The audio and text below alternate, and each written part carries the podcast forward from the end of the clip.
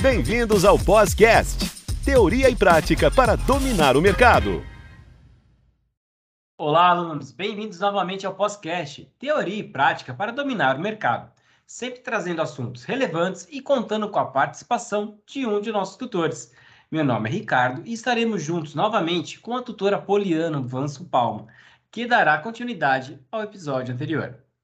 Meu nome é Poliana estou aqui para dar continuidade ao nosso episódio sobre direito do trabalho, conceito e surgimento.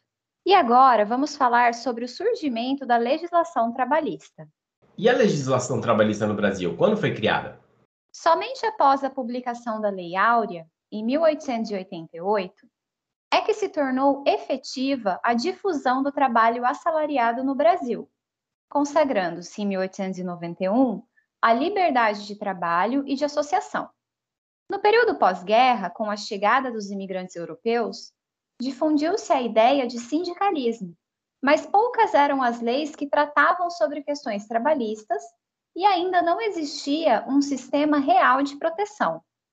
O marco foi a Revolução de 1930, com a criação do Ministério do Trabalho de uma legislação trabalhista e, em 1939, da Justiça do Trabalho.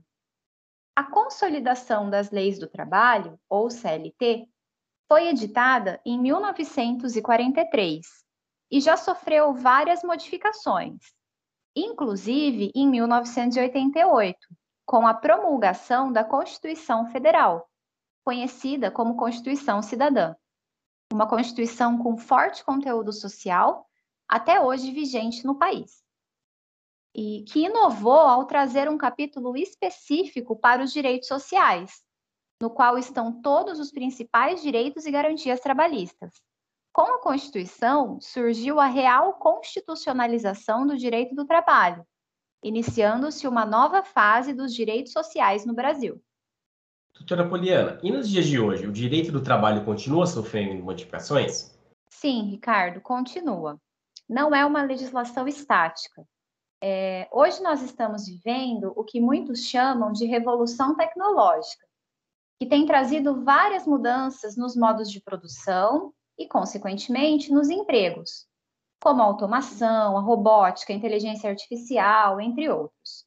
O direito do trabalho convive com os efeitos do impacto tecnológico, da globalização econômica, dos altos índices de desemprego, da economia de plataformas, com, a, com as mudanças nas profissões e no ambiente de trabalho, situações que trazem uma nova realidade, dia após dia. É interessante também pontuar que no ano de 2017 houve uma reforma trabalhista, através da Lei 13.467, que foi a mais ampla e significativa alteração da CLT, com vários artigos alterados, inseridos e revogados, as modificações não param aí.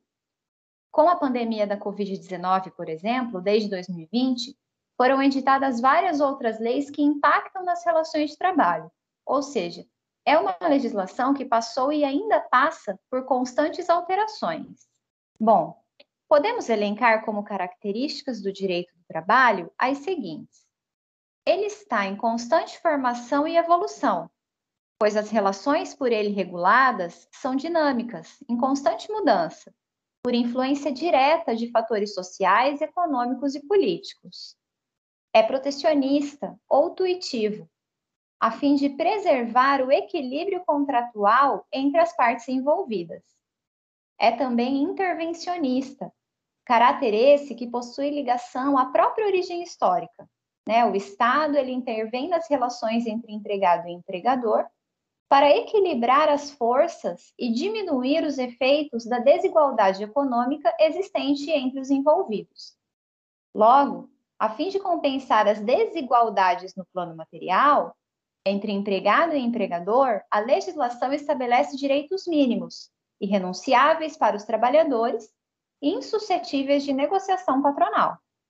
Possui ainda caráter cosmopolita, influenciado por normas internacionais, convenções e recomendações da Organização Internacional do Trabalho, a OIT, ordenamentos jurídicos estrangeiros, entre outros. e os principais institutos jurídicos são de ordem coletiva ou socializante, pois além do interesse individual de cada trabalhador, existem interesses de grupos de trabalhadores, interesses coletivos, que também necessitam de proteção e regulamentação. Bom, como eu disse no início, a ideia do episódio foi trazer questões conceituais e históricas sobre o direito do trabalho.